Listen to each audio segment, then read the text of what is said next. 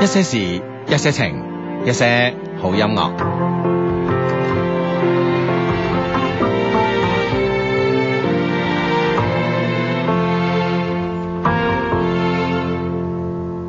天真得只有你，令神仙魚歸天，要怪誰？以為留在原地不夠遨遊，就讓它沙灘裏戲水。那次得你冒險半夜上山，爭拗中隊友不想撐下去。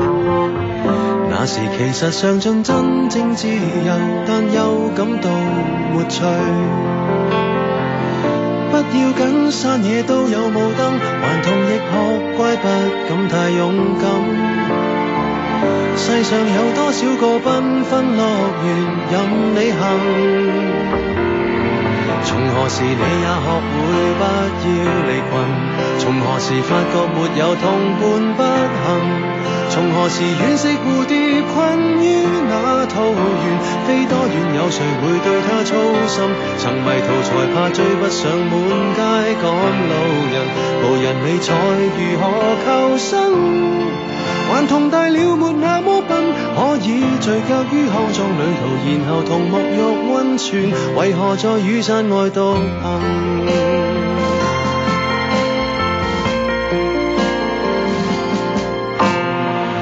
這麼多好去處，漫遊到獨家村去探誰？既然沿着尋夢之旅出發，就站出點吸引讚許。逛夠幾個睡房到達教堂，仿似一路飛奔七八十歲。既然沿着情路走到這裏，盡量不要後退。親愛的，闖遍所有路燈，還是令大家開心要緊。抱住兩廳雙套，天空海闊，任你行。從何時你也學會不要離群？從何時發覺沒有同伴不行？從何時惋惜蝴蝶困於那桃源？飛多遠有誰會對它操心？曾迷途才怕追不上滿街趕路人，無人理睬如何求生？頑童大了沒那麼笨，可以聚腳於康莊旅途，然後同沐浴温泉，為何在雨傘外獨行？Hey, yeah, yeah, yeah. Ooh,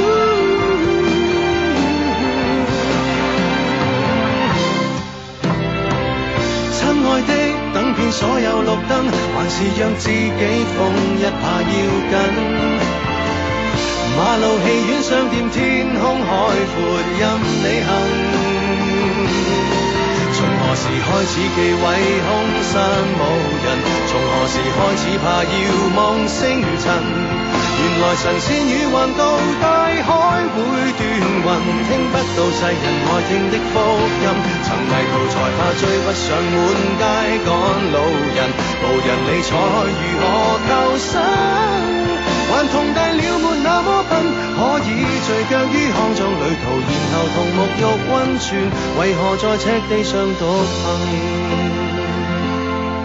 頑童大了別再追問，可以任我走，怎麼到頭來又隨着大隊走？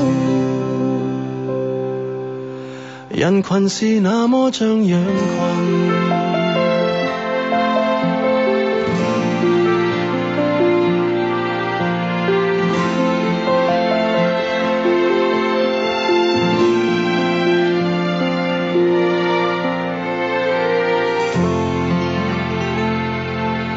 係啦，咁啊呢個 friend 咧問我哋幾時 幾時肯換歌，咁樣你真係新 friend 嚟噶，知唔知啊？ 呢首歌如果我記得都係應該未播夠三個月啩，應該冇啊係啊係啊嚇。哦，，我諗都係有冇一個一個月多啲到啦，應該係啊差唔多啦，係咁啦所以係啦。咧其就實幾時唔定嘅，睇下有啲咩我 哋覺得好好聽嘅歌就會換 㗎啦。係嘛其實我呢一輪都喺度揾呢個呢個即係即係替換佢嘅歌啊唔。係，我想即係聽多啲新嘅中文歌咁啦，咁啊咁樣，哇講到自己好似平時聽英文歌，係啦，咁啊呢一輪咧都喺度聽緊啲新嘅呢、個特別粵語嘅專輯啦，即係好遺憾啊，即係啊即係好似冇冇乜歌真係揀得落手咁樣，嗯啊係啊係啊，即係呢樣嘢我覺得真係有啲遺憾啊，真係嚇。係啦，咁啊，即係要等啲新嘅正嘅歌咁啊，嗯咁自然就自然就會替換噶啦啊系啦，咁我我呢诶、我呢一輪咧，我 講到邊度？我喺度揾緊呢呢啲誒新嘅呢個粵語歌聽㗎啦，咁嚇，咁啊真係又冇咩歌咧可以聽得聽聽得入耳之餘咧，咁我今日睇報紙，我今日睇報紙咧，原來咧呢、呢個。嚇。你唔聽歌入面睇報紙啊？咁啊我我平時又聽歌又睇報紙。OK，我 今日睇報紙咧就睇到咧，原來咧就係、之前咧香港即係九十年代啦，即係呢、個誒誒粵語樂誒粵語流行樂壇最勁嗰時啦，一個叫新藝寶唱片公司嘅呢、個誒、呃、總經理叫陳少寶咁啊，咁佢、曾經都係誒、呃做過電台 DJ 嘅嚇。啊哈，係啦係啦，哦，叫阿陳小寶嘛，做電台嗰時好似叫做啊，唔、知啊。咁咧就有一個誒、呃叫陳少寶嘅先生咁啊。咁咧佢咧就上嚟廣州咧就開講座咁啊。誒，我聽講過呢呢件事。啊哈，哦，你繼續啊。誒，我我聽我聽嗰片，好似你話齋就係聽到片言隻語啦。嗯我係琴日聽，好似應該係琴日晏晝嘅講座係嘛？啊唔啊唔知啊，我唔知啊。啊佢話誒，我我我就聽咗一個做娛樂嘅人，啊哈娛樂嘅即係娛樂記者啊，啊哈同我講，誒今日晏晝聽，誒我喺又好唔好聽啊？唉，唔知講乜咁樣，真係係原話，即係佢係佢個人觀點啊，佢個個人觀點，但係我係琴晚聽嘅，啊啊就有一個一個做娛樂嘅記者講嘅。嗯嗯嗯啊，應該係琴日晏晝講座，我有係嘛冇記錯嘅 話就但但我睇報紙咧，佢咧就話咧，即係誒、呃、流行誒、呃、粵語流行音樂音樂咧，下一個即係誒、呃、會崛起嘅地方咧，就係、廣州啦咁樣。係嘛？啊哦，咁令人振奮哈，喎！係啊。啊哈咁佢就冇再講咩，即係點解咧？點解佢崛起會喺廣州咧？咁我咧，你知唔知啊？我佢誒呢樣嘢冇認真睇 啊！即係我當時已經好興奮啊，知唔知啊？ 掂 啦係啊，當時已經好興奮，因為 你你就諗住要唱啊啦， 仲唔係我啊我？係啦， 仲唔係輪到我咁啊？咁樣樣，咁啊，希望啦，希望啦吓，即係即係呢一輪聽到好多新碟都唔好聽咁啊！好啦，咁啊，希望咧真係誒流行誒粵語流行音樂咧重新崛起咧，要喺我哋廣州啦咁啊！嗯係啦，絕對希望啦嚇咁啊！相信好多本土嘅製作人啦嗯、創作人啦嗯嚇，係加油加油加油！啊係啦，加油！油加油吓，咁啊，好啦，咁啊，喂，呢、個禮拜咧，即係好多事發生啊，除咗即係我我我要即係 我預感到我會 即係你會爆紅之外，預感我會帶領呢個粵語流行音樂 重返巔峰啊！之外，喂，好多新聞喎呢幾日。點點啊？？點點點邊方面邊方面？喂，沈星啊，哇係喎！係啊，係啊，即係佢佢嗰個私房菜真係唔 係真，啊，真係真係都都都幾私房下係喎。啊，係啊，係啊，啊啊喂，關於吳吳姓嘅呢、個呢、個呢、個富商咧，有好多個版本喎、啊啊哈一開始吳晶嗰啲咧，我諗死都係作㗎啦。啊嚇，唔係肯定，啊即係當時一講係吳晶啦，有人喺上面講吳晶，我覺得呢個係作嘅，梗人哋姓吳就屈上去啫嚇。啊係，哈嗯，咁咁啊，啊但係都係內內地嘅嚇，係啊內係啊地富商真係唔咁啊知邊個啊。咁啊，而家咧就聽講咧就係一個誒、呃江蘇嗯南通籍嘅一個誒、呃 A 股上市公司嘅主席。哦，係啦， 咁啊，即係唔好講名啦吓，咁樣即係都係啊都係咁傳。啊，大家自己查啦嚇。係啦係啦，但係咧傳呢個傳咧，我覺得咧就誒、呃有啲可信性，因為咧佢同嗰個李軍咧都係呢個長江商學院嘅同屆嘅呢個呢、個同門嘅同學。咁同學咁就即係意思係可以一齊識沈星咩？誒係咪先？都唔一定㗎喎。 咁作為同學嚟講，會唔會即係課外啲交流咧？咁啊，即係多少有啲交流啊。係啊無論喺學術上。係啊，即係我哋細細，我哋真係雖然啊未未未讀過呢個長江商學院啦，係咪先啊？嗯但係細細個咧，讀中學嗰時都都會都會傾噶嘛。喂，你中意邊個啫？我中意吳 祖兒，咦個樣咁嘅，我唔中意。 我中意鍾欣桐咁哦啊，你明唔明白？即係咁樣樣啊！即係當然佢哋係即係喺 學業之外啊，好多話題會傾到啊。係啊，，即係會唔會？誒、你中意邊個？我中意沈星。哎呀，我都中意哦啊！咁啊，係咪啊？我條女嚟㗎。咁啊 唔係會唔會就當當時大家就 即即係立下一個賭約 咧，睇下邊個識先咁。系啦，咁啊唔知啦，咁啊，唉，真系哇，真系呢樣嘢真係爆，啊真係好激喎嚇！係啊我我覺得關鍵李軍真係 真係 O K 啊，係啊又琴場啊成咁呢呢樣嘢好攞命啊！同埋咧嗰個诶琴場嗰個路線咧，你有冇睇呢個？啊我我冇睇喎，我知道就係琴場咋嘛，哦，嗯即係企喺車頂咁樣擒啊。嗯系啦，咁啊揾部七人車啦，咁啊咁啊爬上車頂。咁我今日咧，我已經即係我我出門口嗰時咧，我都我都研究咗一下吓，嗯哼即係咧诶，因為咧我我我我個車位隔離咧係泊長期泊咗一部豐田 Alpha 嘅七人車嘅，啊係啦，咁 我都研究下。即係以呢個高度啊，唔係，我都研究下我爬上呢個七人車嘅車頂， 我覺得都係有啲問題。 喂，你真係幾難落腳嘅喎，係咪先？佢即係佢佢係開開住門，會唔會容易落腳 啲啊 我咧？研究咗，我圍住嗰部車兜幾圈，搞到車主羊，我想偷 佢。哇！啊即係呢個啊李因為因軍為啊，七人車咧同普通麵包車咧最大嘅唔同地方咧，啊就係佢嘅門檻低啊，嗯啊啊，即係換言之咧，喺佢佢上邊底就盤低啊，係啦哦，你明唔明白？如果你係你係真係一部咧，即係誒麵包車啊、貨 van 啊咁咧啊嚇，咁你真係其實門門檻高啲咧，咁我已經研究到啦。咁你先誒誒開咗個司機誒助手席嗰個門啦，係咁啊將個玻璃撳落嚟，高，就就踩嗰度，係啦啊，，即係啊踩個降落玻璃嗰個位，係啦，窗口踩窗口位，係啦，係啦，係啦，係啦啊，。再擒頂。係啊，我但係咧，即係你你可你豐田嘅呢、個呢、個海獅你可以咁樣喎，你知唔知嗯啊？但係咧，我研究咗七人車咧，個嗰個玻璃係前面個擋風玻璃係斜啲嘅，哦啊哈。咁你即使係踩到嗰個位咧，其實擒上去咧就上邊部車必須要配行李架，咁你先有地方啊即係有掹。地掹手，係有啊定。用力嘅地方。係啦，但係七人車咧配行李架又唔係咁多，又即係少可見啊係啊，可能係佢嗰部有， 我已經實地試一試啊。唔係，其實唔係，其實佢係咁嘅。跟住係咁樣嘅喎，哦佢擒上嗰個圍牆咧，佢唔可以即刻擒入去嘅喎，因為咧有上面仲有米幾嘅呢個防盜嗰個鐵欄嘅喎，哦跟住咧佢喺個掹住個防盜鐵欄咧，即係誒擒咗上咧向左，再擒誒、呃米幾兩米。啊，即跟住係移移而平移係啦，咁、哦但係嗰、個嗰、個防誒嗰、個防盜網咧係有啲誒誒有啲有啲有啲鐵鈎咧啊係哈即係弧形咁向外篤嘅，嗯哼，你明唔明白？哦哦哦，係啊啊，哇！所以嗰下嘢難噶，佢係轉到一個咧轉彎位，啱好咧嗰個地方咧就係嗰啲嗰啲嗰啲嗰啲叉叉咧啊，拮出嚟嗰啲鐵咧啊就少啲，然之後從嗰度喺再攬嗰度翻過去。係啊。啊哇！喺你真係 你真係唔容易啊！我同你 講，佢即係當然，你係上七人車嗰陣 咧，我諗可能會有有佢助手幫啦，即係啊係下邊頂又好，托又好，咁佢上去啦哦。但係你又即係你話嗰啲即係即係係 上到上到去就老細，你自己睇住辦啦咁。啊 即係嗰啲 真係即係冇辦法幫手噶嘛，係咪先係啊係啊係啊哦，嗯跟住咧就係硬打爛啲玻璃喎。你話而家咧即係誒，你話住到九九龍塘嘅豪宅咧，嗯咁我相信個玻璃咧全部都係誒中空雙浸玻璃啦，係啦啊其實都頗難打爛嘅其 實。咁但係有時即係呢個怒火中燒。係啊，咁佢用一個叫做伸縮嘅警棍啊，即係好係啊硬嗰啲咧，警棍啊啊，硬用嗰啲敲爛咁樣衝入去喎。係啊嗯哇，幾香豔啊，衝入去 啊，！冇冇形容啊冇形容但係 即係見到呢個 啊，即係入入邊一男一女啦啊，嗯哼啊就係做緊咩啊唔知，或者食緊飯咧，私房菜啊咁啊係，咁啊係係嘛？你要咁樣都係食飯食餐飯啫，係啦啊 係啦係啦啊係啦， 都係食啲嘢只不 啫。過沈小姐啊就點都唔肯開 門啫。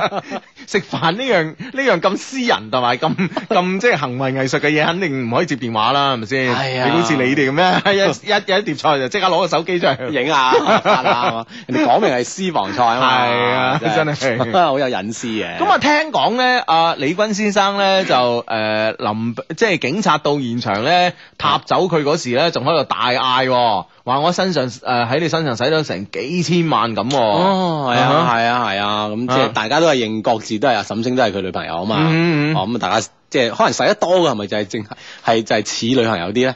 即係你即係話你 使幾多咁樣嗬？幾多我使得我使得多啲，即即係係係咪歸我咧？咁咁啊，道理上嚟講咧，誒、哦如果商業行為上面嚟講咧，你係花嘅錢多咧，你應該係呢間公司嘅控股，就係呢即係就就算即係比如即係當然人唔可以有個 商品啊，就算拍賣係啊嗬，即係價高者得啊。係啊，咁咧即係我。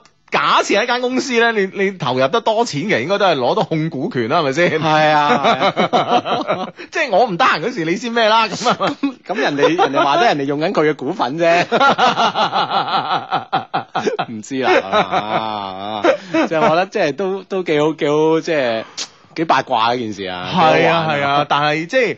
即係好耐都冇八卦新聞啊嘛，啊 係咪啊？你你諗下呢個完全符合呢、個誒、呃商業電影嘅一個一個橋段嚟喎。首先美女啦，係咪先？啊係咁啦啊，出名嘅美女係啦，跟住咧就係兩個大老細啦嚇，金錢啦係咪先嚇？啊跟住琴場啊呢啲嘅動作片啦係咪即係先？美式金錢。係啊，啊！再有暴力啦，仲有暴力你即係打碎玻璃啫，係啊係啊係啊又入屋係嘛，入屋哇，擒上車頂再擒過圍牆呢啲有動作片成分啦係咪先？哦哇，真係勁喎！一一一出商業大片 啊，真係喂，。其中佢所以就算我哋八卦咧，都係人之常情，係咪先？ 哇，仲要兩個咧，一個有私人飛機，係係咪啊先？另外一個咧係 A 股上市公司主席，啊， 哦哇，真係真係不得了啊！真係不得了啦！即係我覺得主要不得了就沈星啦，肯定嗯嗯係嗯啊，啊真係沈星真係不得了。不過聽講咧，即係由此引發咧，但係即係好多都話咧，即係鳳凰嘅好多女主持嗯咧哼都好不得了噶嘛。係好不得了啦！係啊係啊，喂，我記得我幾年前咧同佢講過啦，係嘛？喺好似喺好好似喺誒都係星期六日喺度傾偈講噶嘛，係嘛？係啊，哦好不得了，我同你講過啦，哦啊，係啊，咁啊咁啊就係，但係呢一單就爆爆到咁猛啊，要出動警方咁樣啊。哇！呢個呢個李軍先生真係好好嘢，其實我撐佢，係啊係啊，其即實係我撐佢啊，敢愛敢恨啦。係啊係啊係咪係啊先咁樣你咁係嘛？係咯係咯係咯，啊呢、個黃大曉咧，微博上面問我哋吓， 佢咧點解講私房菜講到咩擒牆啊、擒車頂啊？到底你食咩私房菜啊？ 頂級中國頂級私房菜，呢個好緊 要而且唔係我哋食，係啊係啊， 我哋睇人哋食 啫。系啦，我哋都係我哋睇電視睇得多嘅 咋，唉，哇，真係緊要啊！好咁啊！呢個 friend 咧就話，呢個 friend 咧就話哇，喺仲有冇計就有料爆？喂，我哋又冇計就有料爆，你哋有冇啲最新嘅料啊？即係我驚我哋即係做緊節目嗰時咧，又有料出，我哋真係係跟唔到啊，知唔知啊不？斷咁更新更新啊，當時嘅最新情況啊，係咯係咯係咯哦，喂，好多 friend 唔知呢件事喎，係啊，咁係啊咁佢咪需要聽我哋節目咪知咯，咁但係我哋又講得唔完整喎，係嘛？係啊我我哋就 就即係冇冇講前因 啊，係啦，簡單講下啦。哎呀，唔知啊好多 friend 又講緊咩啊？呢、個 Sam 語呢，一些一些事一些情啊。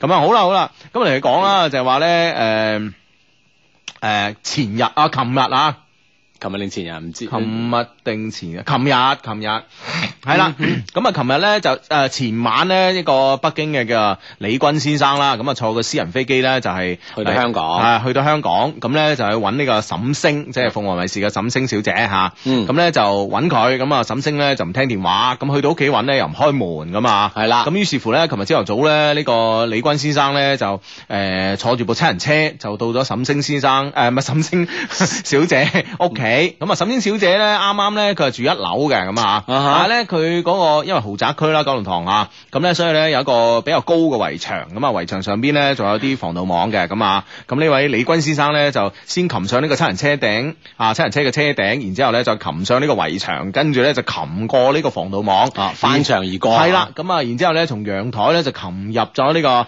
沈星小姐屋企，跟住咧陽台係落地玻璃趟門啊嘛，跟住用警用嘅呢個警棍就打爛咗玻璃，衝入咗屋咁啊，係咁啊，跟住咧就呢就個見到啊，就見到沈星小姐，係啦，同埋一位疑似 A 股上市公司主席嘅吳先生喺屋入邊，咁啊嗯當時咧大家互相有呢個肢體嘅動作，咁啊沈星小姐咧就誒報報警啊唔係唔係個報警，係物業公司報哦，警係。係咪業公司嚟報警啊？係管理公司報警咁啊，首誒首先小姐啊受受咗啲手腳有啲輕傷啦，咁啊咁咧當當時咧警察入屋嘅時候咧就懷疑咧呢個李軍先生咧就持有呢、個即係誒因為警用嘅嘢你知啊係嘛嗯哼啊警用嘅即係會設施有會有管制噶嘛？呢呢係啦啲咁嘅設誒設備啦，所謂哎係啊啦，而且器即械係私廠民居啦，咁啊私廠民宅咁啊，所以咧都帶翻調查咁啊，咁咧就係咁咯，咁啊大概件事係咁啦，咁啊 啊。咁啊，即係呢呢兩位男男性嘅朋友咧嗯，都宣稱係沈星嘅男朋友咁樣嚇。係啦咁，啊，結果就三個人咧，同一喺間屋之下咧嚇嗯，產生啊發生一件咁嘅事。啊係啦，，誒，仲有誒誒，仲有仲有一個細節未講，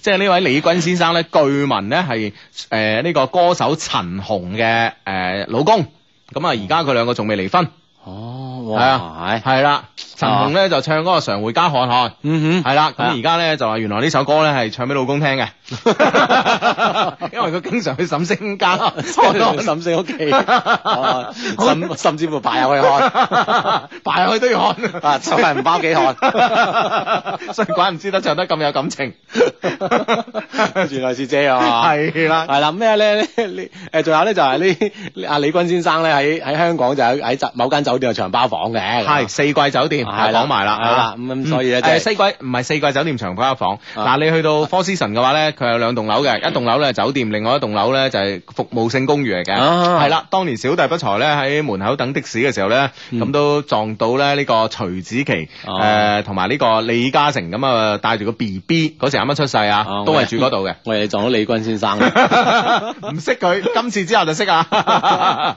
反正就係係一位敢愛敢恨嘅先 生啊！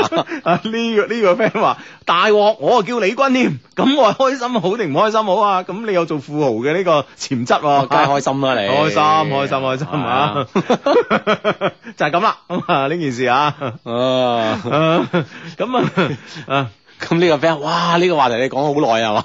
咁咁都都係嘛？對前因後果、來龍 去脈咁要講清楚啊，係嘛？啊啊啊！呢、個 friend 哇大片情節喎，由於時間關係，我 Google 咗啦咁樣。嗯 啊，系啦，咁啊，今今个礼拜廣州嘅大件事咧，咁肯定係呢、個个呃前啊大前晚嘅呢、個个诶亞冠啦，係咪先？恒大贏波啦，跟住咧就聽晚嘅呢個廣州同城打比啦，係啦，咁啊啊係啦，咁啊二比零就喺呢個亞冠嘅即係四分四分一決賽係嘛？嗯係啦，咁啊首回合就贏咗咁啊啊係啊，咁啊，但係咧二比零咧都都唔係一個可以可以令人坐定粒六嚇！嘅呢、個。哦太唔係一個太放心啦，啊唔係起太碼要三比零咧就相對穩陣。係啊係啊係啊，不過咧就即係诶好彩咧就九月份嘅賽程咧就係只係主場打申花咁啊，所以咧就基本上係诶、呃可以俾足啲時間同埋精力咧係備戰嘅。嗯，係啦，咁啊唔知客場方面點啊，但係論實力而言咧，就應該冇咩嗯太大問題啦。對於支卡塔爾嘅隊伍啊，係啊，係啊，咁啊，而家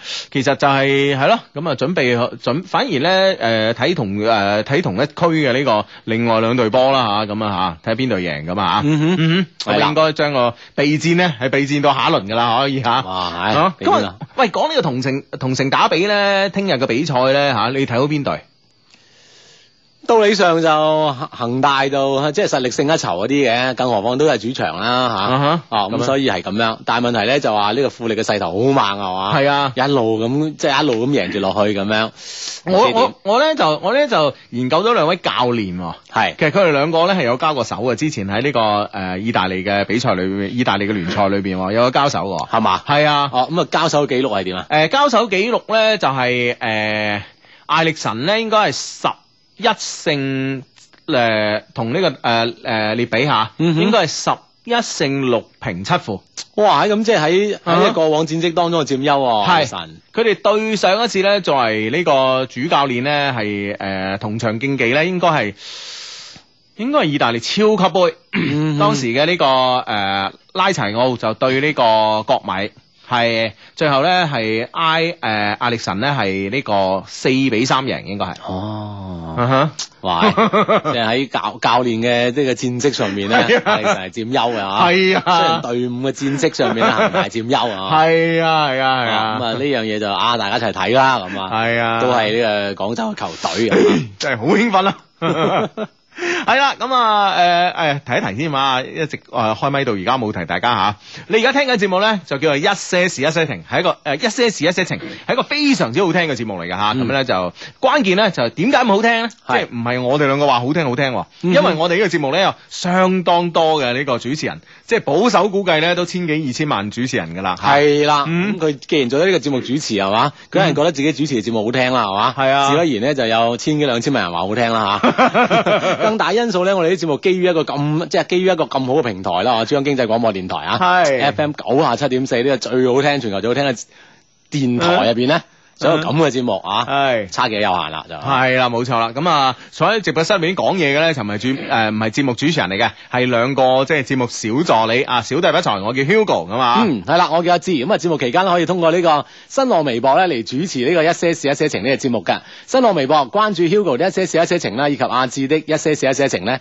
喺節目呢個暗號微博之後咧、嗯加以評論，咁就可以一齊嚟主持呢個節目噶啦。嗯，係啦，冇錯啦。咁啊，當然啦，節目之外咧，就可以通過呢個充滿感情嘅電子郵箱啦，吓、loveq at loveq dot cn 咁啊，同我哋溝通嘅。當然，仲有我哋嘅官方網站啊，三個 w dot loveq dot cn l o v e q dot cn 咁啊，喺上面咧可以重温我哋節目啦，可以識新嘅朋友仔啦，同埋咧可以咧睇下我哋 loveq 嘅品牌嘅產品咁啊嗯。咁咧喺度同大家講聲啦，我哋嘅誒 Happy Raining Days 二點五代咧已經上咗市啦。係啦，咁我 哋我我哋呢班好正嘅車嗯咧，就就就好似我哋啲軟件啊嘛，不斷升級，不斷升級啊，係啊已經去到二點五代啦，係嚇 留意官方網站三個 W dot L O V E Q dot C N，咁啊，除咗我哋呢個二點五代嘅遮之外咧，仲有其他嗯好多系列嘅產品，相信咧總有一款啱你嘅。嗯，系啦，咁啊呢個 friend 咧就話 Hugo 阿芝啊，我今晚咧誒、呃本來咧係要會用咧手機嚟聽呢個微微電台嘅，點知啱啱手機咧俾飛車黨搶咗啊啊！搞到而家咧要用電腦嚟聽微電台，唉，我係增城嘅 friend 啊，喺東莞咧讀書兼工作，手機唔緊要啊，但係裏邊咧有我過咗身嘅爺爺嘅相啊，而家唔見咗，冇啦冇啦，我不孝啊，記得讀出啊兄弟咁啊，係啊，哎呀，所以即係我誒、我諗誒、即係無論點啦，我覺得你都應該報下警咁樣啊嗬，嗯嗯睇下警方會唔會可以即係幫到手咁樣。係啊，聽我哋節目咧其次啊，咁啊，但係係咧啊就先先報警先。係我哋嘅節目咧可以喺我哋嘅官方網站咧 down 翻嚟聽啊。嗯，嗯係啦，咁啊，希望啦，可以真係可以揾翻部手機啦。係咯，係咯，係咯，係咯。啊，呢個嗯 friend 叫夢想做個肥仔咁樣，佢話 Hugo 啊，我中意咗呢個部門嘅一個女同事咁啊，嗯但係咧佢有男朋友喎，嗰個女仔都好中意我㗎，佢男朋友對佢好好喎，嗯而家咧佢男朋友好似發現咗啲咩啦，嗯，我唔想拆散佢哋啊，咁點算咁樣？咁你咪退出咯。係你喂，你講得好明啦，啊你唔想拆散佢哋啊，係咯，但係個關鍵可能會唔會咧就話個女仔都好中意佢，所以呢樣嘢。嗯佢令到啊咁你退出去辜負咗個女仔一番好意 喎，即係我我哋啲 friend 往往都係咁樣，好 好即係好為得人着想。哼。 唔係，其實咧，其實誒而家咧係逼個女仔自己做決定嘅時候，係係咯。咁嗯有時啲嘢誒誒，畢竟佢有男朋友咁做決定係佢嘅事啦，係咪先？當然啦，關鍵睇你嘅信心，你嘅信心啊堅唔堅定咯。我覺得如果你嘅信心堅定嘅話咧，咁你依然保持同佢嘅聯絡，咁樣喺佢嘅選擇當中咧。逼佢俾啲壓力佢，有時咧佢佢哋兩個咧可能會自亂陣腳㗎嚇。係啦，咁啊，更何更何況而家佢男朋友發現咗啲咩嘢咧？其實亦都係呢個女仔咧要做一個選擇嘅時候啦。嗯啊嗯係啦，咁啊，希望咧，誒啊，我哋揀咗你係嘛？啊嗯嗯如果唔係咧，我諗都唔需要太大嘅鬥，太多嘅糾纏啦。係咯，嗯啊啊！呢、個 friend 話恒大球員咧要去卡塔爾過中中秋喎、係你話佢哋會唔會帶月餅過去啊？哈，誒。嗱，啊我諗真係會，會唔會啊？呃喂，但係咧好多國家咧入境咧，特別對食物咧係會即係係即係比較監管得比較嚴啦。係啊，好敏感㗎喎。係啊咁呢樣嘢真係唔知喎又啊嚇，係咯，未去過係啊卡塔爾喎，你去過未啊？我我喺呃誒呢個多哈嘅機場停嗯留過八個鐘，唔俾你出 嚟， 誒啊唔係因為你帶咗月 餅，食晒佢。唔係你仲喺八個鐘頭裏面食咗兩個月餅。 啊，係喎，即係即係講開呢個月餅啊，即係你係應該嗰次喺多哈機場食咗兩盒之後咧，就冇冇冇冇冇，唔啱唔啱時節，唔係中秋時分㗎嘛。係啦，咁啊又有月餅食食啦。咁我我誒、呃其實聽聽開節目嘅 friend 咧知道啦吓，嗯我應該係咧呢個少有嘅中意食月餅嘅人喎。係嘛？我覺得大部分我問啲人你中唔中意食月餅，啲人都話唔中意食。係啊，我都係唔中意食月餅喎，嗯我可能都係切啲咁多，每年即係過節切啲咁多食一食咁。咁你應下節嘅啫，我覺得咁你去酒樓你會食蓮蓉包啊？我都會少，因為我對於包同糕點咧，我都輕輕唔係太，即係唔係話好即係好中意嗰種咯你中意食咩啊？咁啊，即係菜，即係我唔係中意食包啊糕點呢啲人咯。啊哈哦係啦咁譬如咧，你飲茶你會中意食咩？咁咪乾蒸燒賣、鳳爪啊、排骨咯。啊哈啊，即係你包我真係即係會好少點啊咯。即係如果要我點嘅話，嗯嗯係咯，我係咁樣樣咯。嗯嗯，哦，即係你係中意食月餅嘅。我我係中意食月餅嘅。哦，點解咧？我唔知啊。 而且我特別中意食咩咧？我特別中意食食豆沙嘅。嗯我覺得月餅咧最難食嘅咩月餅，你知唔知啊？冰皮冰皮月餅嗯，啊嚇，咁都係貪過癮食下啫。係啊，即係個係啊皮係唔好食噶嘛。嗯吓係皮你成日覺得係食生 粉，即係生生面粉咁噶嘛，係咪先？唔係都都都即係皮有啲爽爽地咁樣啦，啊，凍凍地爽爽地。係咯係咯係咯，就唔好食咯，我覺嗯哼得啊，我中意食呢個好傳統嘅豆沙月餅噶嘛。 哦，咁啊，係啦，咁大家送咧就可以啊 嘅。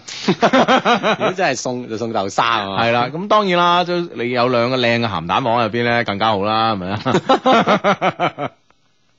係啦，咁樣不過咧，即係誒誒，識我朋友咧都會清楚嘅，我我我我我呢個喜好，嗯哼啊，嗯哼平時我收好多啊，真係啊，哦，嗯咁樣樣。係一個節日開心啊，有豆沙月餅食，係啦，慢慢啦，咁啊，而家差唔多中秋 啦，好快啊！係啊，啊，好似廿一號係嘛？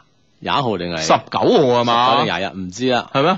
哦啊呵，啊啊係咯。 哇，真係諗下就開心啦，咁啊。呢個 friend 都好開心啊！佢話：哇，今晚我哋公司咧全體員工去燒烤，太多嘢食啦，而家仲好飽啊！喂，志兄，如果係你去燒烤，會帶啲咩嘢去燒咧？咁樣，梗嗯係雞翼啦，嗯嚇啊，雞翼啦，哼，雞翼通常 係點啊係燒唔熟係啦㗎，即係即係好一係一係就好難燶，燒得熟啊一係就燶，一係就燒唔熟即係㗎嘛半。生熟㗎嘛係啊，所以基本上我我燒烤咧都會屙噶 嘛，我燒烤係食唔飽嘅，基本上啊嚇雞翼啦，係啊係啊牛肉啦，腸仔啦，係嘛啊。你去你去燒烤主要係識女仔嘅啫，我覺得係咪咁先又啊唔係嘅，係咩係我覺得即係識女仔同食嘢 係即係唔即係大家唔阻大 家啦，唔矛盾。 喺琴晚你去威 喎，哦哦係喎，啊係喎係喎係喎係喎，喎，琴晚你去威喎，係咯，琴晚你點解唔嚟嘅？因為咁夜先嗌我，我都啱啱去啫嘛，去見到係東咩方盛況哦前我帶我你見啦。到你去到，我諗你散啦，我仲去到未去到未成十二點哇！啦，啊你係已經咪我去你到你係咪好耐未去過夜場我啊？哦好耐冇去蒲十啦二點先先至嚟料噶嘛，係咪先啊，我諗係嘛，我唔知嗰度咩環境啊？disco 啊嘛，哦哇！琴晚琴晚係一個即係 t i t 仲有一個香檳之夜，嗯，哇！真係。紫色啊係咪？哇！我去到哇喺咁嘅狀況，即刻就發短信俾你啦，因係為嘛丙白嘈冤巴閉，我打唔到電話俾你噶哦嘛，係咪先？哇！點啊點啊點啊點啊梗係得啦，就係得啊 係撞翻撞翻好多熟悉嘅美女面孔喎，係嘛？係啊，仲蒲緊啊嗰班， 我頂。 嗰啲老運動員嚟嘅，啊 朱古力啊，記唔記得啊？即係專熟嘅，專門誒同外呃誒誒誒誒誒呃外國人，即係俗稱鬼佬拍拖嗰個咧，哦，咁就話好耐好耐好好耐啊，而家仲係啊，而家耐，真係 得，真係得， 啊，真係得咧，哇，好啊正 啊，係啊，即係，唉，你又唔嚟，即係啊你諗啊，你諗下。嗱，一一個長話明係香檳之夜，而且係紫色香檳之夜，係咪先？嗯其實我其實我咧，因為好耐冇蒲咧，呢、個呢、個呢、個呢、個都差咗啲啊。啊都已經差咗啲啊！呢、個呢、個呢、個，其實你諗下，香檳紫色，即係嘛，係咩啫？唔會男人多噶嘛？呢啲地方咁啊係係，咪先？咁啊係啊，係，真一聽係就知道好香豔 啦。係啦，冇錯啦，真係。哇！真係啊，唉真係 啊，啊失之交臂添，唉，真係下次嗌你又唔嚟，下次下次 係，啊，後尾後尾我睇到你誒呃回覆話咩十二點啊，咩酒味啊，諸如此類嗰啲，已經係今朝啦。我知你話即係啊唔點唔即係唔理手手機啦，唔係聽唔 到，聽唔到啊！主要哇，已經係即係你知啦，係嘛？哦哇，幾 high 咧，真係 啊！哦正，好好好啊，下次下次，係就嗌你嚟，即刻過嚟。好好夜場係咪先？即係夜晚先去啊嘛，係夜啊啲先去㗎。 夜啲先去噶嘛。 嗰啲晏晏晝場嗰啲係係嗰啲阿婆阿伯跳舞嘅地方嘛。好唉，真係真係琴晚又唔去真係。喂，今個星期仲有一件大事喎嚇仲有咩 大事？即係我相信咧，呢、個冇呢、個全世界冇一冇一個呢個法院嘅呢個微博咧咁受關注啊。 哦，啊濟南 啊，係濟啊，南中級人民法院，但係咧，你有冇誒誒嗰啲筆錄咧？你有冇篇篇都睇齊啊？我冇偏偏睇就係，但係我都睇過大，我唔知有冇睇就係，但係大部分我應該都睇咗嘅。喂，有冇你有冇身邊有朋友咧係篇篇都睇齊，即係而且係即係好感興趣對呢樣嘢，而有且講嘢會比較清晰。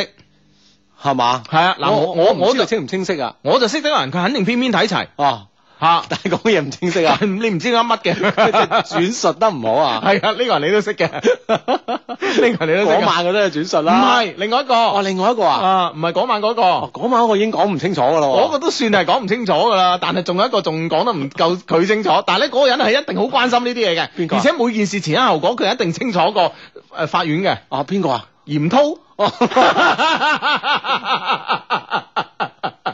佢佢唔單止係前因後果 啊，歷歷史淵源啊，係啊 啊點解咁樣我都 知啊， 可能又係講唔 清楚。啊！但係問題佢咧就係、我你同佢傾偈咧，佢你你隻隻字都明，但係你就唔知佢噏乜嘅。 喂，不過嚴滔咧，有可能你你都唔一定聽得明佢講咩喎。係啊，佢語速又快，啊係咪先？思維又跳躍，係咪先？而且夾雜啲方言， 而且講嘢嘅面部表情好誇張，你會分到神底個面部表情。唉，咁啊，真係即係要需要係一個睇齊 嘅，係啊，表述得好嘅。係啊，有冇啲咁嘅人啊？唔知應道理上應該有啊。係咯，如果有啲咁嘅人咧，其實揾日咧，即係當呢個案件誒、呃即係誒、呃、審結啦，未有塵埃落定嗰陣啊，即係唔好話塵埃落定啦，基本上完成庭審嘅呢 個程序之後咧，我希望咧就係、佢可以同我哋將件事復述一次。其實我睇太悶啦，我睇你知唔知啊？ 其實我係睇咗，我係睇咗一兩兩三篇啦，唔係一兩篇啊，兩三篇，哇！實在太悶，實在太悶，嗯 係啦，咁樣好長啊。係太長啦，真 係。哦，哦，咁喂，咁講開呢個，仲有仲有大事啊！係我哋嘅大事啊嘛，咁啊係喎上幾晚漏漏夜咁樣運藥品咁係咪先？哎呀，啊點啊？大城小愛，我哋呢啲係。咁啊係係，係唔好唔好唔好唔好唔好講唔好講咁多，即係咁即我哋係呢啲係我哋一啲嘅心意嚟我哋嘅。同 friend 講下嘛。啊，咁啊可以係同嘛同同 friend 講同下 friend 講下嘛。係啦，咁啊，因為咧，我哋得知呢個廣東唔同嘅地方咧，都之前咧受到呢個誒颱風嘅侵襲啦，所以發生呢個水災咁啊。咁咧就誒特別咧就係粵東啦嚇，其實粵西啦、粵北都好多地方有嚇。嗯咁樣咁咧就。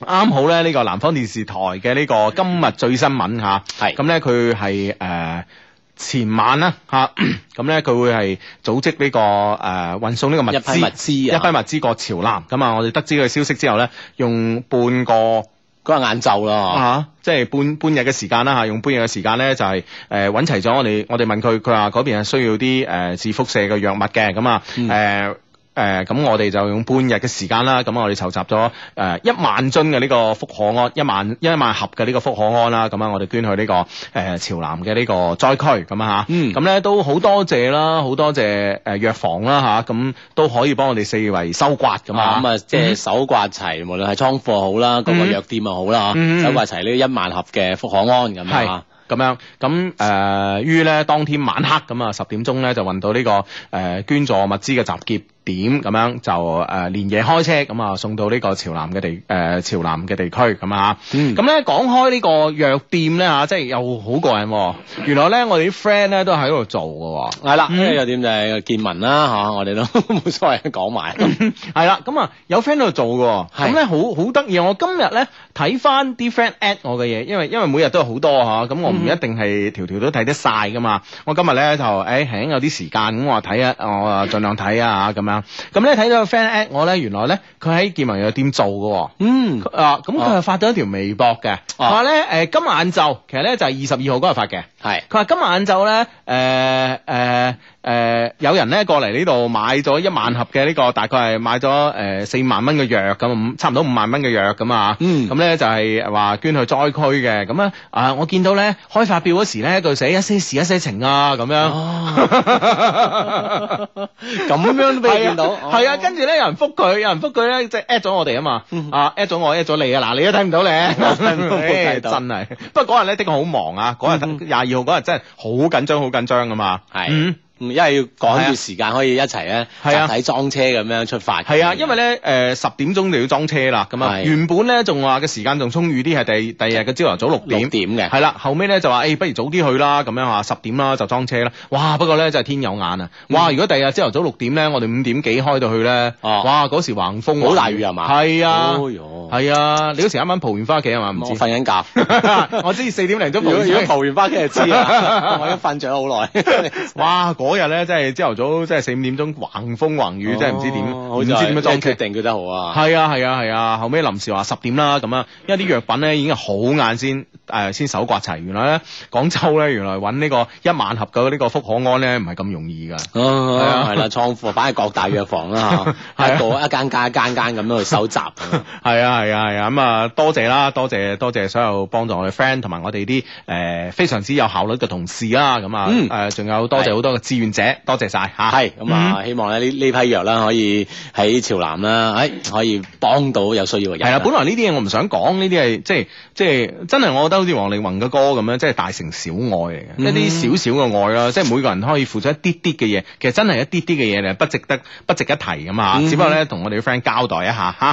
係嗯好咁啊！呢呢個呢個 friend 係微博話咧，佢話 Hugo 芝芝啊，我係新嘅插班生嚟嘅，誒頭先一落課就開電台大笑，結果隔離嗰個唔識嘅新同學咧轉過嚟問我：，誒、你係咪聽緊 Love Q 啊？咁 樣，哇！真係天下都係有 friend 嘅喎，咁啊佢啊即刻咧就開咗電台啦，求讀出啊！呢、個 friend 叫做三歲的 Jonna 咁啊嗯哼嗯哼啊，係啦，咁啊到處都係我哋 friend 嚟㗎嗯嚇，啊係啊我啲交流 OK 㗎啦，係啊，我嗰日咧都喺微博度見到個 friend at 我啊，佢話咧誒中午咧就喺公司咧呢、個下載緊我哋節目，跟住咧原來咧佢個隔離嘅佢個同事已經同佢同事咗兩年㗎啦，嗯。咁樣誒睇、到誒、欸你又上 Love Q dot CN 啊，你又下節目啊咁樣。哦啊咁樣哦係啊，即係做咗兩年同事，大家都唔知嘅啊，大家唔知道聽一些事一些情嘅，哇，嗰種感覺好奇妙咁啊！啊！呢、個 friend 嘅感覺都好奇妙啊！呢、個 friend 叫加浩 Lee 噶嘛，嗯佢、今日落班一個人喺花都區誒、呃又來廣場逛街嚇係，碰撞到個 friend，佢着住件綠色嘅 New Polo 衫嘅話，我啊着件九週年嘅紀念 Polo T，佢、嗯好似陪緊女朋友嚟嘅，好似趕住睇電影，咁、我哋就簡單傾咗兩句，呢種感覺好奇妙啊咁啊！啊哈喂上次喺體育東嘅 M 記咧都碰到一個女 friend 啊咁樣，哇哦啊係啦，咁啊 friend 與 friend 之間喺通過我我哋嘅 Polo 嚇。嗯可以認識，咁的確好奇妙啊！ 嗯，係啦，哇！喺呢個 YW 文啊，佢話低低，我哋咧一家三口咧一齊聽你做節目啊！而家咧個 B B 咧就喺個肚入邊，我哋咧培養緊佢做未來嘅低迷啊！讀出啊，祝我哋嘅 baby 咧快高長大啦！咁啊，好咁啊，當然啦，快高長大咁啊，係啦健康成長啊係啦，喺個肚入邊啊，咁樣 健健康康㗎嘛？嗯，係啊咁啊呢呢個呢、個 friend 啊，哇相低啊！我女朋友四級唔過啊，嗯佢唔、開心，幫我同佢講，下次繼續努力啦，唔該要讀啊，咁樣 OK，、嗯加油加油啊！嗯哼啊呢、個 friend 即係發微博嚟，呢、個 friend 叫我是你哥 Mr Sheep 啊，嗯綿羊 綿羊先生係嘛啊。 ？OK 啊，綿羊先生女朋友加油加油啊，下次一定過㗎。下次一定過，四級好易過嘅啫啊嚇。係啦，咁都唔講嚇。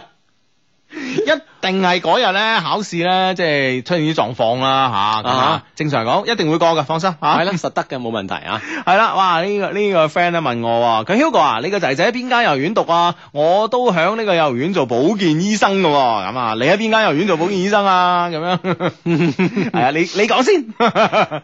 係啦咁啊，啊呢呢個 friend 話男朋友總係對我不聞不問噶嘛，究竟佢想點咧？我哋拍拖咗，我哋拍拖先兩個月，平時都係我主動揾佢多啲噶，都唔知佢想點，我又好愛佢噃，點算好啊？咁你愛佢，你就焗住㗎啦，係咪先？冇係啦，咁計即㗎係喺兩個人交往當中，總係一個主動一個被動嘅。係啦，簡單嚟講係一個人係犯賤啲嘅咁啊。係，啦，其實都冇所謂啦，你主動都冇所謂㗎。係啊咪先，關鍵咧佢會俾一啲回應佢你咯。如果咧你點樣主動咧，佢都懶懶閒咁，可能佢未必愛你咯。你要諗下呢個問題喎，係嘛？係嗯係啦，咁啊交往下兩個月啫，慢慢係就繼續交往哼，下。係 OK 咁啊。阿律的一些一車事一車情咧就話，靚仔低低 Hugo 哥，好耐咧誒未曾開過你嘅金口啦。咁樣咩叫未曾開過我金 口？我話你好耐冇開過聲啊。 今晚咧，麻煩你開開金口啊！祝我老婆仔懷孕咧，懷個仔啊，仔啊，好期待啊！全世界全宇宙最靚仔嘅 Hugo 哥啊，拜託晒咁啊！仔啊，仔啊，仔啊！啊，哎呀！啊，其實咧就即係而家咧做咗老豆咧，我覺得反而係女好啊！咁 咯，係啊，我同你講真係 噶，咁樣係啊。啊，都係我諗都係各有各好啦，係嘛係啊，女好啲啊，女好啲啊， 咁樣。我我我我我朋友咧就富一代啦，咁自然咧佢個女咧就富二代噶嘛。嗯咁佢覺得咧，佢個孫就富三代啊， 咁計咯，啊 只要佢個女唔大洗敗晒，都有機會嘅。 呢機會好大。咁咧就誒。佢咧，誒誒，呃而家教女個女咧讀中學啦，咁啊嗯就差唔多畢業啦，咁啊，咁自然咧，即係以佢咁嘅家境咧，當然係出國留學啦，咁啊，嗯哼咁咧對個女咧就其實佢嘅教育係咁嘅，啊，啊，你讀書叻唔叻咧唔緊要吓，嗯反正咧揾到個文憑啊，就算冇文憑啊嘛，你都唔使出去打工啊。但係最關鍵，我同你講啊，你識男仔啊，識男朋友咧，一定要整個富二代，你知唔知 啊？佢女有冇問佢點解啊爸 爸哎啊？冇，女都係咁諗啊 完全 get 到。唉， 你真係父女同心喎。其利斷金啊，真係，即係啲金斷金情啊，係 啊真係其利斷金啊。真係斷到金啊嗱！ 佢話女仔啊，讀書咁叻，咪始終要嫁人係咪先？ 讀書讀得越叻越難嫁。 哇！我哋咩思咁想嚟？樣嘅咩啊？係啊啊呢個咧就係 Hugo 嘅 friend 嘅一家之言啊，係啦，一家之一言啊，家之言嚟嘅真係咁。 咁好得意啊！問個女，問個女，唉，咁你你以後即係啊個女又即係讀書都麻麻地啦，唔係特別有興趣啊。咁啊，喂，咁你以後想做咩啊？佢話老豆，誒、呃你咪有間鋪嘅，租咗佢間 P 誒俾間 pizza 鋪嘅咁啊。嗯咁佢話老豆係啊，我間係啊。即係租嗰個地方租咗俾人哋，人哋嚟開 pizza 鋪。係，啊，喂，到時咧你趕走佢，我嚟買 pizza。哇，佢老豆幾開心啊，同我講。點啊點啊佢唉咁啊，如果開間 pizza 鋪咧，點敗家都敗唔晒啲錢啊！ 佢而家咁諗啫。佢話好啊，幾驚佢話要嚟我公司做啊！唉 唔使啦，到時佢男朋友 去佢公司做得啦， 佢就開 pizza 鋪， 問睇佢點咁。係啊，同佢講哇，真係好啦！唉，佢話我女做咩嘢都三分鐘熱度，係咪先？唉，做啊下做下就即係佢佢我間呢間呢個呢個理呢個理想好啊！唉，一間 pizza 鋪點敗都敗唔晒我份身家啦！ 呢個 friend 喺微博上講，佢話：哎呀，啱啱聽到話誒、有我哋嘅 friend 咧手機被搶，佢話友情提醒啊，希望各位朋朋友咧、嗯多用呢個雲端服務。如果誒、蘋果就係 iQOO 啦，iQOO 啊，佢話唔理誒、電話誒。唔理係電話聯繫人啦，誒、呢、個相片啦等等都可以隨時備份到呢個雲服務嗯雲哼服務器當中，係啦嘛係啦係啦手機被搶咧，只要一個帳號咧就可以所有啲嘢都可以復原嘅，咁樣嗯啱嘅啱嘅啱。係咯，係咯，係咯。啊，呢樣嘢呢樣嘢都係嚇。嗯同埋咧，韓國咧，好似啲手機好得意啊！我啲 friend 話，韓國手機咧，即係俾人唔見咗啊，或者俾人即係唔見咗啦，俾人偷咗好點都好啦嚇。咁你可以咧，通過呢個帳號咧，毀滅呢個手機嘅。係嘛？係 啊點毀滅？嘣咁炸咗，一個好心人執到，正喺度送喺你途中， 送翻嚟俾你嘅途中，就炸響 嘅，炸傷咗。唔係，好似話部手機唔知點樣，係點都喐唔到噶啦。 即係即係變咗一嚿磚頭啦，係啦，係啦。縮咗咁樣。係啦係啦，咁啊咁咧啲警察咧就誒、呃、會去啲即係話誒會去啲即係垃啊垃圾桶啊咩就會執得翻㗎，執得翻㗎嘛？啊哦啊！所以咧佢話喺韓國咧用手機咧最關鍵咧手機殼咧有個性，嗯嗯，嗯哦，即係一執翻就容易認得翻啊，哼， 型 啊，嗯都啱嘅，都雲端服務應該都可以有呢個功能嘅啊嚇。嗯嗯嗯啊呢誒呢個呢個 friend 話誒由細玩到大嘅死黨啊，今日榮升老豆咁啊，祝哇 B B 身體健康健健康康快高長大，以後咧就叫我做姐姐啦，唔俾叫姑姐咁樣，嗯 係啊，又叫你姐姐嚇，係。咁睇下點樣氹嘅小朋友啦，睇靠你啦， 啊哈唉，哇！呢、個 friend 話：，喂，聽晚不如講富二代啊，咁，喂，關鍵係聽我哋節目嘅富二代多唔多咯，係咪先？啊係啊啊，你多唔多啊？咁如果你多有得講嘅啫，係咪先啊？嗯係啊，咁啊，全部都係好似我吓、啊好似我同阿志咁 啊，係嘛？咁啊有得講啫，係咪先？我哋係精神上嘅富二代啊。或者我哋 friend 全部都係富一 代咧。哇！呢、個呢、個 friend 話 Hugo 啊，今晚咧鄧紫棋嚟咗呢個南海誒、呃南海誒、呃海海德廣場啊，可惜咧我等咗佢兩個鐘都唔見到佢。喂，其實咧有時我真係好煩啲明星啊，有時啊，即係我當然唔係話特指呢個鄧小姐啦咁樣啊，嗯啊當然唔係指誒唔係特指佢啊，唔係，即係但係咧，我覺得我有時睇報紙咧，成日話咧啲咩簽唱會啊、明星見面會啊，啲明星硬係遲個幾兩個鐘，甚至乎三四個鐘到場，點解咧？即係例遲就例遲啦，係咯係咯唔好遲咁耐啊，即係唔知啊，唔知啊，我即係你有 點講咧？即係你各你種原因。唔係啊嗱。我唔嗱，其實咧講各種原因咧，阿志就呃人嘅啫，啊哈係咪先？甚至乎佢自己啊都飛機 delay， 都係呃人嘅啫，即係佢哋係覺得誒、呃、遲啲有咩好處啦，肯定有遲啲有好處，即即係佢先遲噶嘛，係咪先？喂，道理上冇好處啊嚇！首先嗱，唔好唔好講話商業利益啦，嗯咁啲歌迷啊，佢啲嗯咁中意佢嘅嗯嗰啲歌迷又好，影迷又好，咁會唔開心噶嘛？咁嗱，好似你咁耐，好似你話齋啦，啲明星見面會啊，咩係例遲噶。係啊係啊，咁點解咧？例遲即係話，即係行內，即係譬如話佢哋娛樂圈內啦，即係我哋唔係娛樂圈唔知啊。嗯哼即係會唔會係流傳住一個即係誒 formula 一個公式，即係嗯你遲幾多你會紅幾多啊？即係點樣咧？咁咪唔知啊！一日自己都紅幾多唔知，啊好似我哋之前講過，誒、我哋有 friend 咪講過嘅，講嘅即係佢哋拍廣告啦，嗯佢話、即係唔唔遲到個導演唔係好導演噶嘛， 即係會唔會喺呢、個呢、即係呢句話，我可以喺喺娛樂圈啲藝人啊身上都係咁樣樣咧？但係我唔明咯，即係如果哦我係一個 fans 嘅話，我等偶像咁，如果遲一兩個鐘，我會嬲咗佢噶啦。係啊，點咁佢等少等咗咁耐啊？佢少咗個 fans 啊，係咪先？係啊，啊唔知啦哈，，真係唔知啊！啊睇下我哋有冇 friend 知，不過我哋 friend 咩都 知，我以我以為你話啊，睇嚟都要我哋勇闖娛樂 圈。用作娛樂圈啊，娛樂 橫圈橫掂唔使準時啊！ 係咪先？嗱，你話梗梗係遲到，對於呢啲明星有着數，佢先會遲到嘅啫，係咪先？嗯咁如果話早到，俾多三千萬，你睇下個個早唔早啦，係啊係啊係啊係。咪先？啊，咁我哋都唔知咩 原因，唔知咩原因啊？嗯啊，我哋 friend 會知㗎啦。 係啦係啦，唉，問下我哋啲 friend 啊，真係有問題啊，真係嗱，嗯我哋兩個小助理真係不解啊。係啦，呢、個 friend 叫斌 Rock 係嘛？咁邊位 friend 有多張聽日深圳呢個歡樂海岸椰樹林沙灘音樂會嘅門飛啊？有冇嗯盈餘嘅話咧，就帶埋我去啦，唔該咁樣啊。係咁啊，我哋有冇 friend 就多張飛俾佢咧？咁啊，因為我哋之前做呢個活動嘅飛已經派晒，派晒啦，係啊啊！呢、個 friend 叫嗯斌 Rock，啊斌咧就三點水，即係濱江路嘅濱咁嗯啊，Rock R O C K E R 係嗯哼嗯嘛？啊，有 friend 多張飛可以帶埋佢去嘅。係啊，同埋咧一班 friend 咧，聽日咧一齊去玩咧，會好開心啊！講開一班 friend 一齊去玩咧，最近我哋都組織過幾次啦。咁啊，上個禮拜咧，我哋喺正佳廣場滑冰啦，係嘛？係啊食甜啦品咁啊！今日咧，我哋咧又組織一班 friend 活動喎，係有食甜品，跟住今晚咧睇話睇劇話劇啊！我想談戀愛嗯啊，真係正啦，哇！喺聽講咧，今日現場嘅情況好火爆啊，係又嘛？？即係個火爆嘅程度咧，好貼近呢個 主題啊，係好啊，貼近呢個話劇名係嘛？係啊，係啦，咁啊啱咯，係嘛？嗯啊你哋越火爆越好啊！咁啊咁啊，如果想我哋啲 friend 想知道我哋 錄咗啲咩活動嘅話，都一定要留意我哋官網啦，三個 W dot L O V E Q dot C N 咁嗯啊，或者係咧我哋 Love Q 官方微博啦，就我哋嘅官方微信 Love Q Love Q Love Q 咁啊 OK 噶啦。係啦，冇錯啦。咁啊，我哋微博啦、微信啦都有嘅。咁啊，呢個 friend 咧就話咧，我鄧紫棋咧微博講咗喺廣深高速塞緊車咁啊。哦你覺得呢個理由成唔成立啊？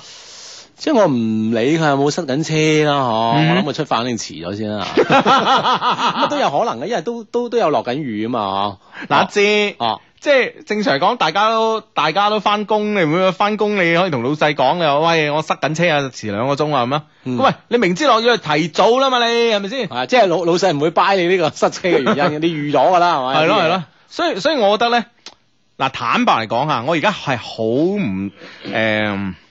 我又我又唔係好想講話好唔妥啲明星啦 咁樣， 但係基本上內心係咁諗嘅，係嘛？ 係啊，我覺得喂大佬，啲歌迷俾機會你買你張碟，係咪先？消費你呢個人，可以簡直講係咪先？我聽你嘅歌係咪先？嗯啊，我消費緊你呢個人，唔該，我哋係全部係你老闆，嗯，係咪？先？你有冇可能對老闆咁講啊？係啊，咁啊，你有可能咁講，老闆唔 buy 你啊，係啊慢慢老闆會炒咗弊得啊，係啊，所以我覺得真係，我覺得誒誒、呃呃抵呢、個誒呢、個所謂嘅粵語流行樂壇咧係得㗎。啊！抵啲歌手咧，即係而家而家呢個新人歌手揾唔到食㗎，哦，抵㗎真係。係啦，即係佢本身對呢份職業嘅你唔尊尊重，哦你唔嗬，尊重啊嘛？你明唔明白啊？係咪先？唉，真係係咪啊？嗯，係咪啊？誒嗱，即係講開我 哋，講開我哋，我哋呢兩個節目小助理係咪嗯先？即係前幾年咧，我哋都曾經即係誒誒，即係有。誒緊緊啊！啊，即係可能一兩一次半次我哋遲到啦，係咪先？係啊嗰啲係我係啊哋新入行唔識嘢啊嘛，係咪先？係啊係啊咁 係咪先？係嘛？但係我哋都唔會話哇遲到啊例牌咁噶嘛，係咪先？就係啊唉，真係啊嗯所以唉，唔知點啦，咁啊嚇。嚇係啦，咁啊，即係呢個即係 好好多方面啦嚇，整個呢個，比如講呢個粵語流行樂壇點解咁而家咁差咁計啦，嗯好多原因嘅。係啊呢個哦我諗呢個都係一個好重要嘅原因。係啊，發晒相話塞緊車啊，就大條道理啊。咁你唔好今朝嚟，嗯哼，係咪先早啲嚟啊嘛，你可以你啊。早啲嚟啊嘛，即係，唉啊唉，真係當然，即係嗱，再一次講，唔係針對鄧小姐啊，只不過即係成個風氣唔好啊，我覺得係咪先？嗯你啲時間係錢，人哋啲時間唔係錢咯喎，啊，嗯，真係啊，真係唔知點解啦，啊 唉，呢個 friend 話：相低你哋好啊！誒、我有幾個朋友咧追咗你哋節目幾年啦，我當初唔知點都唔明點解兩個麻甩佬喺度吹水咁啊，係啊吹足十年，點解啲人會中毒？誒、哎啲人冇冇中毒啊？係啊，佢哋喺度主持緊呢個節目啊 嘛嚇，佢話為咗了解清楚，於是我以身犯險咁樣， 哇結果我都中埋毒係 咩？我都不知不覺咁愛上咗你哋兩條麻甩佬啦咁樣。 佢不過我性取向冇問題啊，OK，啊 多謝你 Alan 倫啊，係嘛，係啦，咁啊做節目主持咧啊係會熱愛自己嘅職業，呢個節目先做得好 啊，你熱愛你嘅主持職業就 OK 噶啦，我覺得啊，係咯，啊，好多人同你傾呢個，好多人幫呢個明星講説話喎嚇啱，嘛，係啊。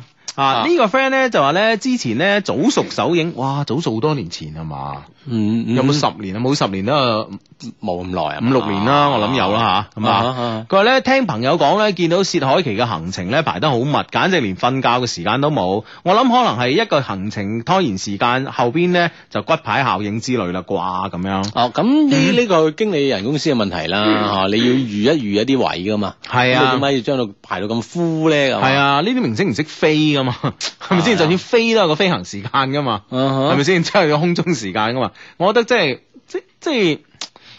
真係你排得咁密，你就唔尊重咯，係咪先？嗯我覺得就係咁噶啦吓，即係譬如話今今今誒、呃今日誒、呃你要翻工，但係咧你個 friend 又約你去玩，咁你又想去玩咗，然之後再翻工，咁樣係咪先？係啦， 係啦，咁你自己有取捨啦，係啦，或者你想打兩份工，係咪先？但係係佢啊時間有衝突嘅，咁你點啊？係咪先？咁你始終要會得得罪一方啦。係啊，就係咁啫嘛。你所以排得咁密，其實你就唔尊重，唔尊重觀眾，唔尊重呢個歌迷啫嘛，係咪先？啊哈係嘛？哦，唉，嗰班人等得嘅，由得佢啦，係咪先？趕都唔扯啦，咁啊。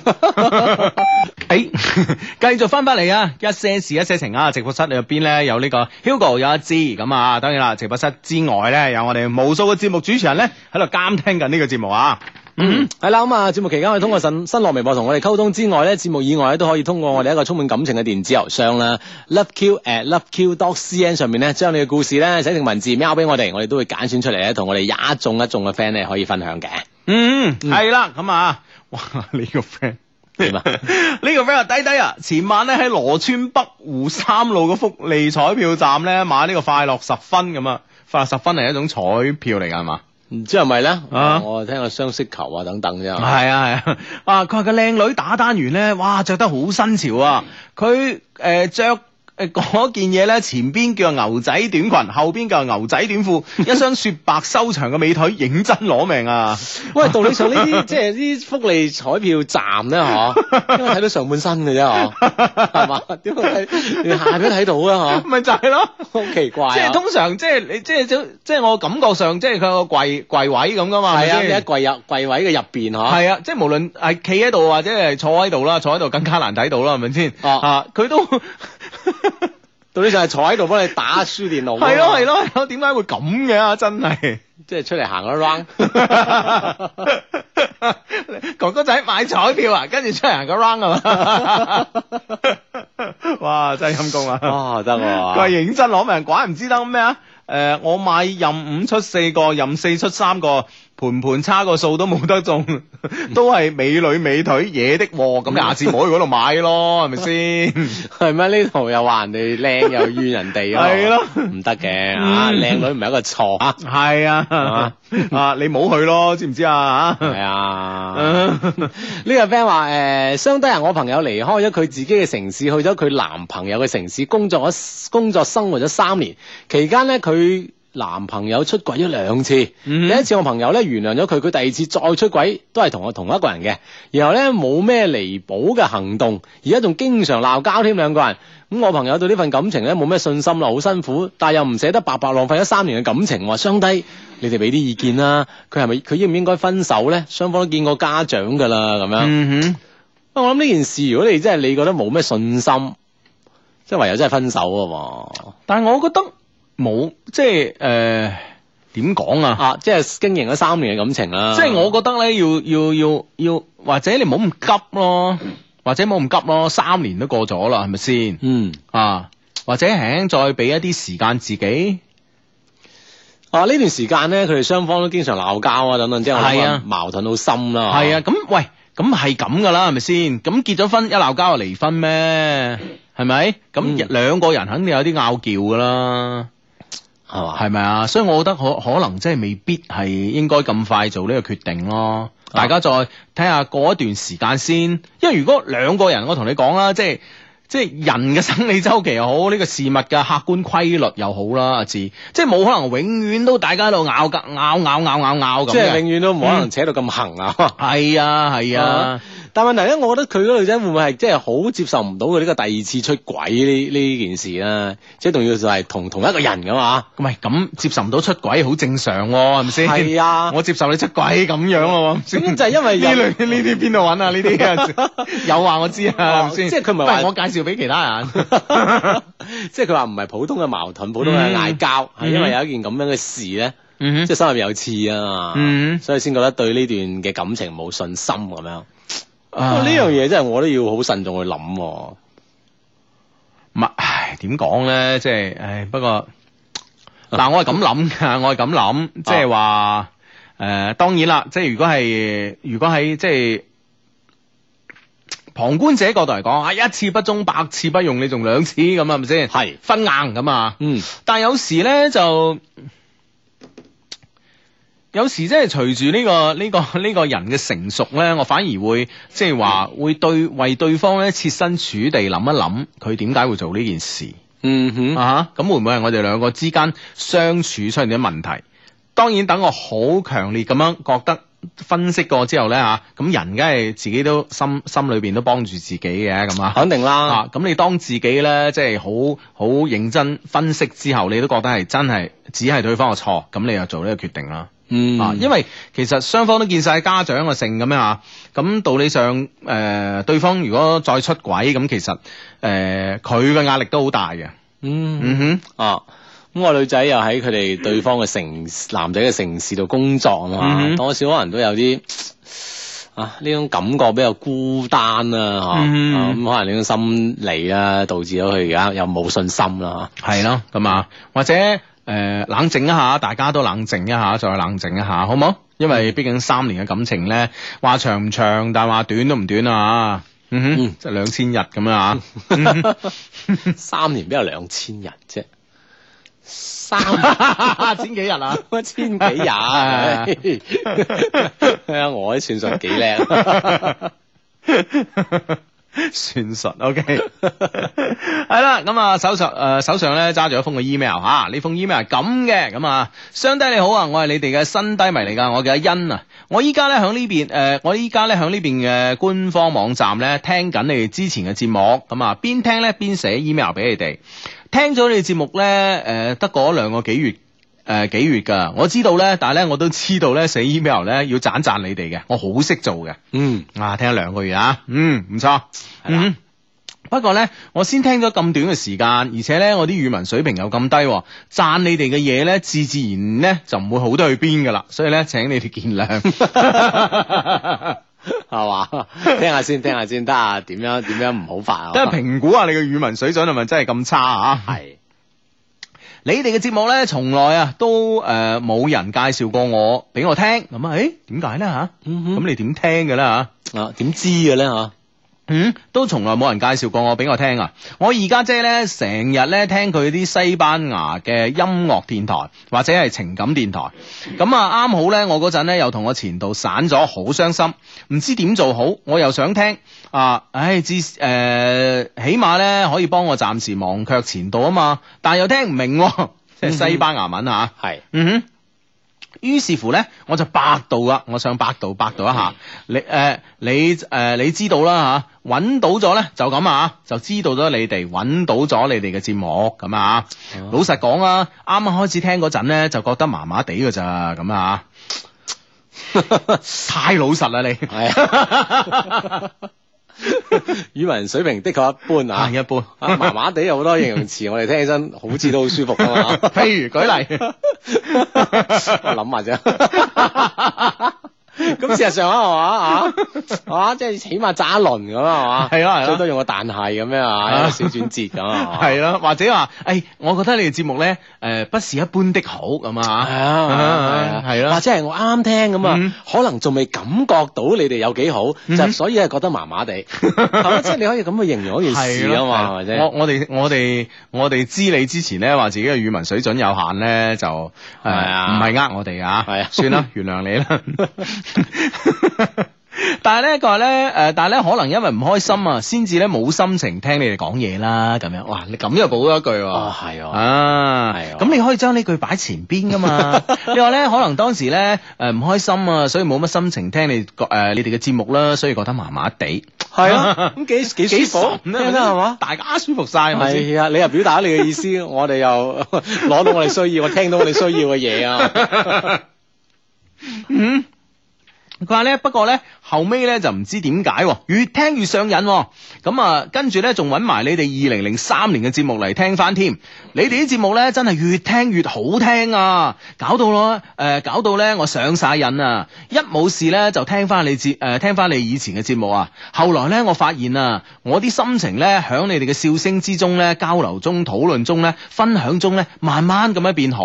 係你哋咧令我從失戀誒、失戀嘅陰影中走出嚟㗎，坦然面對啊！係你哋咧令我變得更加樂觀同埋更加自信啊！多謝你哋嘅雙低，雖然咧你哋咧冇讀出我嗰陣發俾你哋 向你哋求助嗰封 mail，不過唔緊要啦，friend 嚟㗎嘛，咁啊，嗯，哇係，係啦，咁啊，喺慢慢咧，即係無形中咧，將佢即係平復咗佢一個唔好嘅心情啊。係啦，咁啊，OK 啦，咁啊，誒、我想喺呢度咧，誒、同你哋請教一樣嘢嘅吓。我爸爸媽媽咧，響呢個委內瑞拉係講西班牙文㗎啊，呢、個地地方咧住咗好耐，誒響嗰度咧白手起家。咁我咧唔使問啊，梗係喺嗰度出世㗎啦。咁啊，我有兩個家姐，我最細。我七歲嗰年咧，我老豆老母咧就送咗我翻嚟廣州讀書啦，係學中文咁啊，同阿嫲同埋姑姐佢哋一齊住。啱啱、開始嗰陣咧，我真係好唔習慣啊，聽又唔識聽，講又唔識講，寫啊更加唔識寫。不過咧，經過屋企人嘅一番栽誒、呃一番栽培咧，依家連我老豆唔識嘅字啊，都要過嚟問我啊。咁你老豆嘅心意，即係 佢諗法就咁樣 啫，將你送翻中國嚟讀書，意思係咁啫啊。 咁你唔識可以問你， 好過買本字典啊！過嚟咁問你咩字點寫啊？發聲字典啊嘛，仲要識行嘅。啊發聲字典雖然好多，但係識行嘅就唔多。係啦，哇！真係一番苦心啊， 呢個呢個爹哋啊，嗯哼， 係咁啊，嗯哼。咁咧，誒誒、我從七歲翻嚟啦，到初二嘅下下學期嗰年咧，我老豆話我知加拿大誒、加拿大嗰邊咧已經批咗啦，我哋咧可以移民誒、登陸啦，開始移民嗰陣啊，開始移民啦，咁啊嗰陣咧，我心入邊咧對廣州嘅人同埋物咧真係有好多個不捨啊！啱啱到加拿大誒、加拿大嗰陣咧，我同我爸爸媽媽咧成日誒嘈交噶，啊、又時不時咧同我啲家姐嘈喎。嗯。 佢家姐咧可能咧就冇翻到嚟呢、個誒誒、呃中國廣啊國內啦嚇啊冇翻嚟廣州就一直跟爹哋媽咪喺呢個委內瑞拉，所以咧而家就算移民咗加拿大咧，都係聽西班牙電台喎。嗯哼，嗯哼係啊，即係聽翻佢哋慣用嘅語言啊啦。嗯，嗯嗯，係咯，咁啊，佢話咧，誒、我我同我爸爸媽媽同埋家姐嘅關係咧，真係好差。是因咧，我喺廣州咧讀書嗰八年啊，我爸爸媽媽咧冇一個喺我身邊，家姐佢哋咧都唔多識講中文就算啦。但係咧，爸爸媽媽佢哋咧就連一次啊都未曾翻過嚟。我誒、呃我冇作大㗎，呢八年啊，佢真係一次都未曾翻過嚟。我喺廣州經歷過啲乜，發生過啲乜，慢慢咁樣變大個女，慢諗嘢咧，慢慢成熟咗，變得獨立咗。呢啲嘢咧，佢哋一啲都唔知，佢哋咧根本咧就唔明白我，又根本咧唔願意去重新了解我。同家姐咧又冇咩嘢傾喎，佢哋咧中文又差，傾極都講唔明吓。分開八年幾，話多唔多，話少唔少，所以咧啱啱開始嗰陣咧，同屋企人咧相處真係好辛苦啊！誒、相處一排之後咧，我發現咧我爸爸媽媽嘅思想咧好蒙塞咁啊！其實咧我真係好想咧同爸爸媽媽好好咁講。所以咧，我就盡我能力咧，避免所有令我哋會嘈交或者會產生分歧嘅嘢啊！嗰陣咧，我都幾辛苦㗎，要忍佢哋講嗰啲嘢咧，即係令我火滾㗎 咁啊！咁犀利㗎嘛？係啊，要忍佢哋講啲令我火滾嘅嘢，又要平息自己內心燃燒嘅火咁啊！係啊，即係會唔會係即係因為得畢竟啊咁細個嗬，嗯離開爸爸媽媽同埋家姐啊，有嗯八年咁耐嗬，即係大家相對會唔會有咗一種陌生嘅感係覺？咯係咪咁而且即係溝通少咗啊，係咯，而且咧，佢哋八年冇翻嚟咧，即係我哋外人覺得，梗係哇，即係乜咁㗎嚇。嗯咁、或者喺佢哋嘅角度嚟講，有兩個女又喺身邊，咁又要做嘢揾食咁啊，即係有時真係好難㗎嚇、係啊你大個你又明白啦，其實真係揾食艱難啊。嗯，係啦，咁啊翻嚟一次啊，的確好唔容易，嗯好唔容易嚇。係啊，正如我哋嘅 friend 所講嘅，生容易活容易，生活不容易啊，真係啊。嗯嗯哼，佢話咧，誒、誒，佢話咧，即使係咁，都聽晒佢哋安排，又要咧，又要咧，逼自己咧做啲唔中意做嘅嘢。我為我、呃我以為咧，誒、係可以咧，同佢哋相處好啲啦，可以嘈少啲交啦，好好咁樣重新咁樣互相了解對方。嗯，啊咁樣做吓，皇天不負有心人吓。誒、我同咧爸爸媽媽關係咧，誒、的確咧拉近咗好多。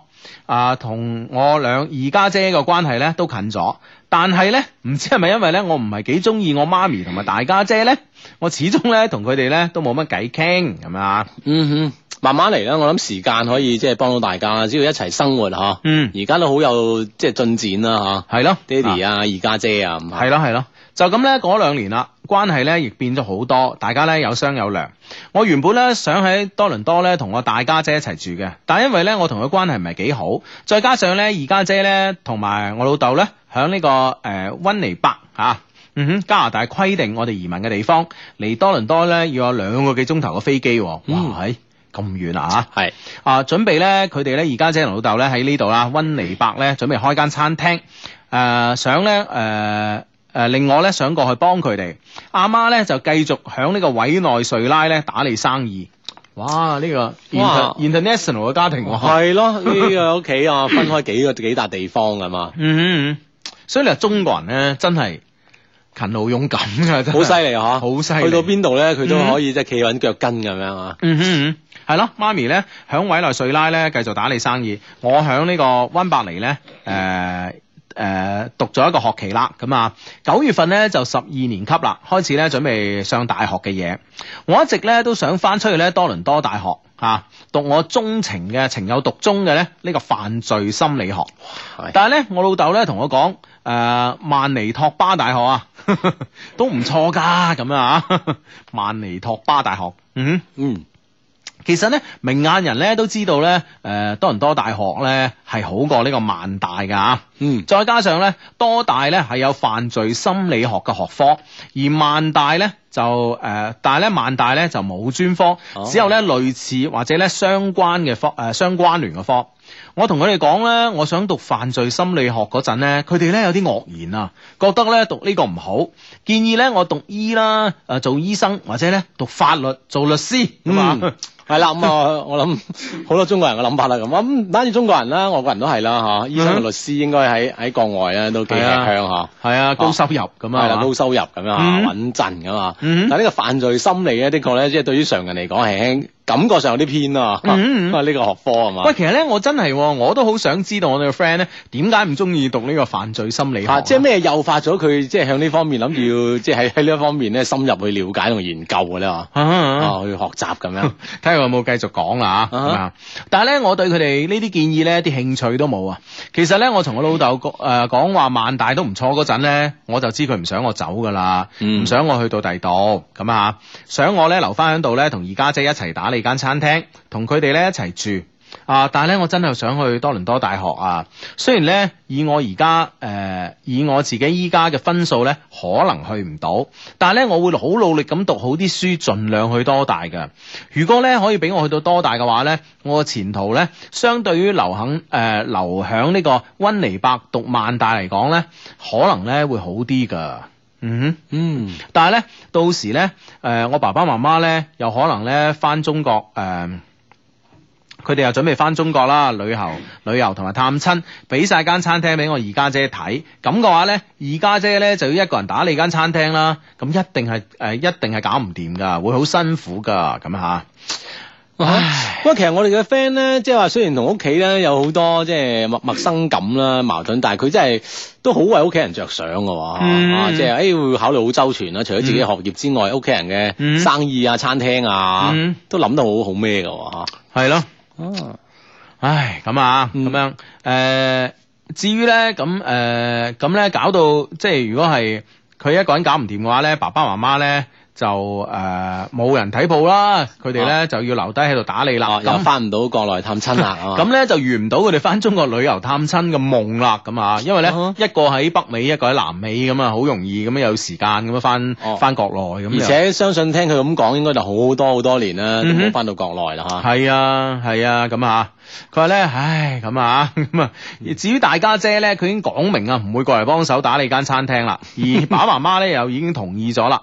但係咧，如果咧我唔去多大咧，留翻喺度讀萬大嘅話咧，我又唔想，我想響多大咧讀到誒、呃、讀嗰科嘅前途咧，比萬大好咯，我都係咁認為噶，至少我係咁認為噶。仲有啊，誒、自己一個人喺出邊呢種生活咧，係係係我一直咧所向往嘅。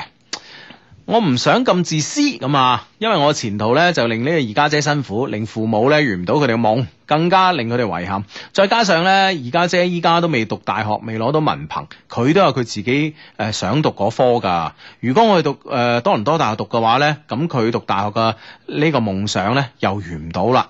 我又唔想自己嘅前途差喎， 唉，點辦咧咁啊？ 哦 啊 唉，咁啊，其實我覺得呢呢啲嘢會唔會係即係企喺一個家庭嘅角度啦，嗬、嗯咁為爹哋媽咪咧，更應該去更加全面咁去考慮。誒，無論你係喺委內瑞拉嘅生意啦，嚇、嗯哼喺加拿大嘅餐廳生意啦，啲仔女嘅讀書啦，嗬、嗯咁咪即係我覺得我哋嘅 friend 都好似代替咗爹哋媽咪嘅角色 啊，即係全屋人佢都要考慮周全咁樣啊，但係能力範圍之內咧，又好似嗯哼冇辦法去平衡咁多件事啊。唔係誒，可唔可以咧？即係分兩步走咧吓、即係。即係喺萬大咁樣讀相關專業，咁啊，然之後咧去呢、個誒、呃多倫多大學咧讀呢個 master 咧咁，嗯哼，但係會唔會即係我相信咧？我諗探親我都係十零二十日到啦吓，係咯啊我翻國內嗬，係咯會唔會喺嗰刻咧，即係嗰嗰段期間咧，即係休學誒乜或你者休係學請，假，或者係會唔會可以請一個工人啊，即係請個嗯幫手啊，嗯嗯請一個月咁樣吓，嗯，咁啊咪即係呢件事咪解決咯？我覺得對於係咯，我真係反而唔同意佢即係留喺嗰度喎，我覺得佢即係去多大咁樣嗬。嗯，佢以後嘅好大影響噶係嘛咯，關鍵佢對佢對呢個專業有興趣，係啊，係啊，你都係十零日一個月嘅時間，嗯點解改變晒以後整整個嘅即係你讀書嘅理想啊、興趣哼，啊？啊哈係咯，我覺得即係誒坦白講啦，坦白講即係如果考得到嘅話咧，即一世嘅前途咧，我相信比一頭半個月咧係咯會更加重要咯，嗯嗯哼，可以同爹哋商量下，嗯會唔會誒請多個人幫幫手啊？嗯誒請啲即係 part time 可以做一個月㗎咁樣。係咯，或者如果實在唔得咧，即係喺學校、大學裏面請下假睇得唔得咯。係係咯，啊因為啲有幾個學分可能會收嘅時間比較長啲，咁即冇係你所謂拖啦。後啊啲咯，嗬。係咯，冇所謂啦，咁吓。係啦，咁誒、呃其實咧，好似呢封咁嘅 email 咁樣啦嚇，好似冇咩跌宕起伏嘅感情故事嚇，嗯但係咧呃誒點解都會揀選出嚟讀咧？就呃因為咧，其實我覺得咧，就係有時咧，我哋啊追求一啲嘢咧，追求誒。嗯我哋無論係視覺上啦，睇電視、睇電影啊，或者係生活上睇小説啊，諸如此類，我哋都追求啲跌宕起伏嘅嘢。係，嗯，嗯哼，咁樣好先會刺激我哋嘅觀感啦。係啊，感官。係啦，係啦。 啊有一定嘅刺激作用啊！係啦，但係咧問題咧，诶、生活咧就係生活，咁或者有啲大家覺得哦 咁都係問題嘅，係啊，但喺其他人嘅生活中咧，呢啲就係問題，係啦，嗯其實從 mail 當中，其實從一個側面咧，其實我哋我都感覺到我哋寫 mail 嚟呢個 friend 咧，即係佢好，即係佢有佢好成熟嘅一面咯，吓、嗯即係佢會顧慮，即係佢會考慮得好周全啊，咁樣樣。嗯係啊，我諗呢個都係佢自本身我哋 friend 嘅自己嘅內心一個優點嚟啊。嗯。係啦，係咯，咁所以咧，有時咧，誒、感情故事咧曲折離奇啦，當然會吸引到我哋嚇。但係咧，好似我哋 friend 咁咧，生活中一啲一啲嘅平凡生活中嘅平凡嘅問題咧，其實咧，我覺得咧，誒、我哋一樣咧要同其他 friend 分享啊，咁樣先係 friend 嚟噶嘛，係咪先？冇錯。嗯係啦，咁啊，我哋一樣同樣等待住你哋嘅故事啦，可以將故事咧寫定文字 mail 去我哋充滿感情嘅電子郵箱 loveq at loveq dot cn，loveq 拼咧就係 L O V E Q。哼，嗯微博上呢個 friend 所講嘅 Hugo 阿芝，我男朋友冇嘢做年半啦，我話過佢，佢都唔嗲唔吊咁樣，佢屋企咧要我哋明年四月左右咧結婚啊，佢都冇儲 誒冇儲過錢嘅喎，哼，嗯，我仲應唔應該同佢一齊如果咧？俾我即係嗱咁樣啊，如果你係我個女咁咧，我一定咧就嗌你唔好同佢一齊啦，嗯 就。係咁樣啦， 係啊，係啊，我諗佢唔敢唔敢講俾佢爹哋媽 咪聽，即係你爹哋媽咪肯定唔同意啊！係啦，我即係我唔知佢話呢個唔嗲唔吊啊，即係呢年半冇做嘢，有冇咩嗯其他方面嘅原因啊？嗯即係有冇客觀原因啊？我諗主觀上如果就係咁樣樣嘅話咧，其實呢樣你真係要好認真、好審慎啊！嗯係啊，係啊。誒呢個 friend 問我哋一個無厘頭嘅問題喎，啊，問我哋釣魚郎係咩喎？你知唔知係咩啊？唔知喎嗱，咩釣釣魚郎，哦咩叫釣魚啷啊？釣魚郎咧係一種即係類似鸬鹚咁樣嘅雀嚟嘅，係嘛？係捉魚嘅。係咩？係啊，你未聽過啊？哦你我我未聽過呢個名喎，喂，係咪廣東人嚟㗎但你？真係未聽過釣魚啷喎。啊，釣魚郎咧， 聽過啦啩？ 我聽個掉我冷 燈，釣魚郎 當就聽過，就聽過經常人哋會咁樣講你啊， 所以聽得比較多。釣魚啷嘅啫，係啊， 哇！即係咧，有咩唔識啊？我哋啊，哦唔得 啊呢個 friend 咧就話呢個 friend 叫小肥全，呢一些事一些情啊。佢話呢位 friend 想做就去做啦，委內瑞拉嘅 friend 報道。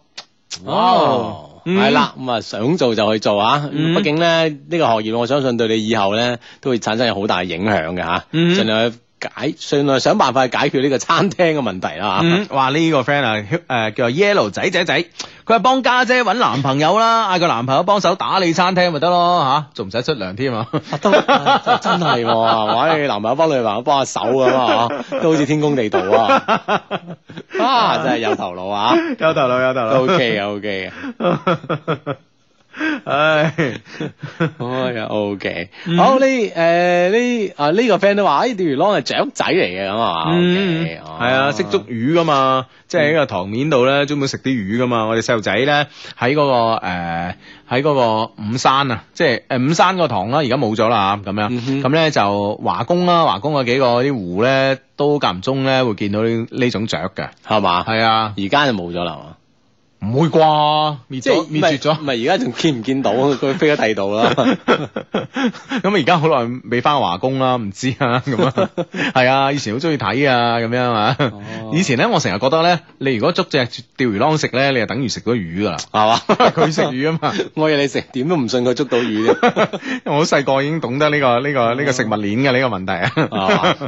哦 係啦，我覺得啊，喺食釣魚郎咪即係等於食魚咁啊，係嘛？嗯，嗯，呢個 friend 話好男，哇！呢個 friend 好似唱歌咁啊，佢話好男人絕對唔會讓自己心愛嘅女人受一點點傷啊嘛， 呢個歌詞嚟㗎對媽咁啊，佢話而家我都好痛心啊，因為咧誒、呃因為貓仔俾咗我自己好大嘅壓力咁嚇，嗯啊會唔會係一個女仔你同埋女仔之間嘅感情上出現咗問題咧？但係你呢度又冇細講喎，嗯。係啦、無論點啦，唔應該讓對方受傷嘅，係冇錯，咁啊，嗯咁樣呢個 friend 咧就睿智嘅 Hugo 啊，如果上司咧間歇性內分泌失誒、呃、內分泌失調發作咧，直接影響到我嘅情緒啊，我應該點做啊？咁樣啊，咁你應該係唔睬佢咯，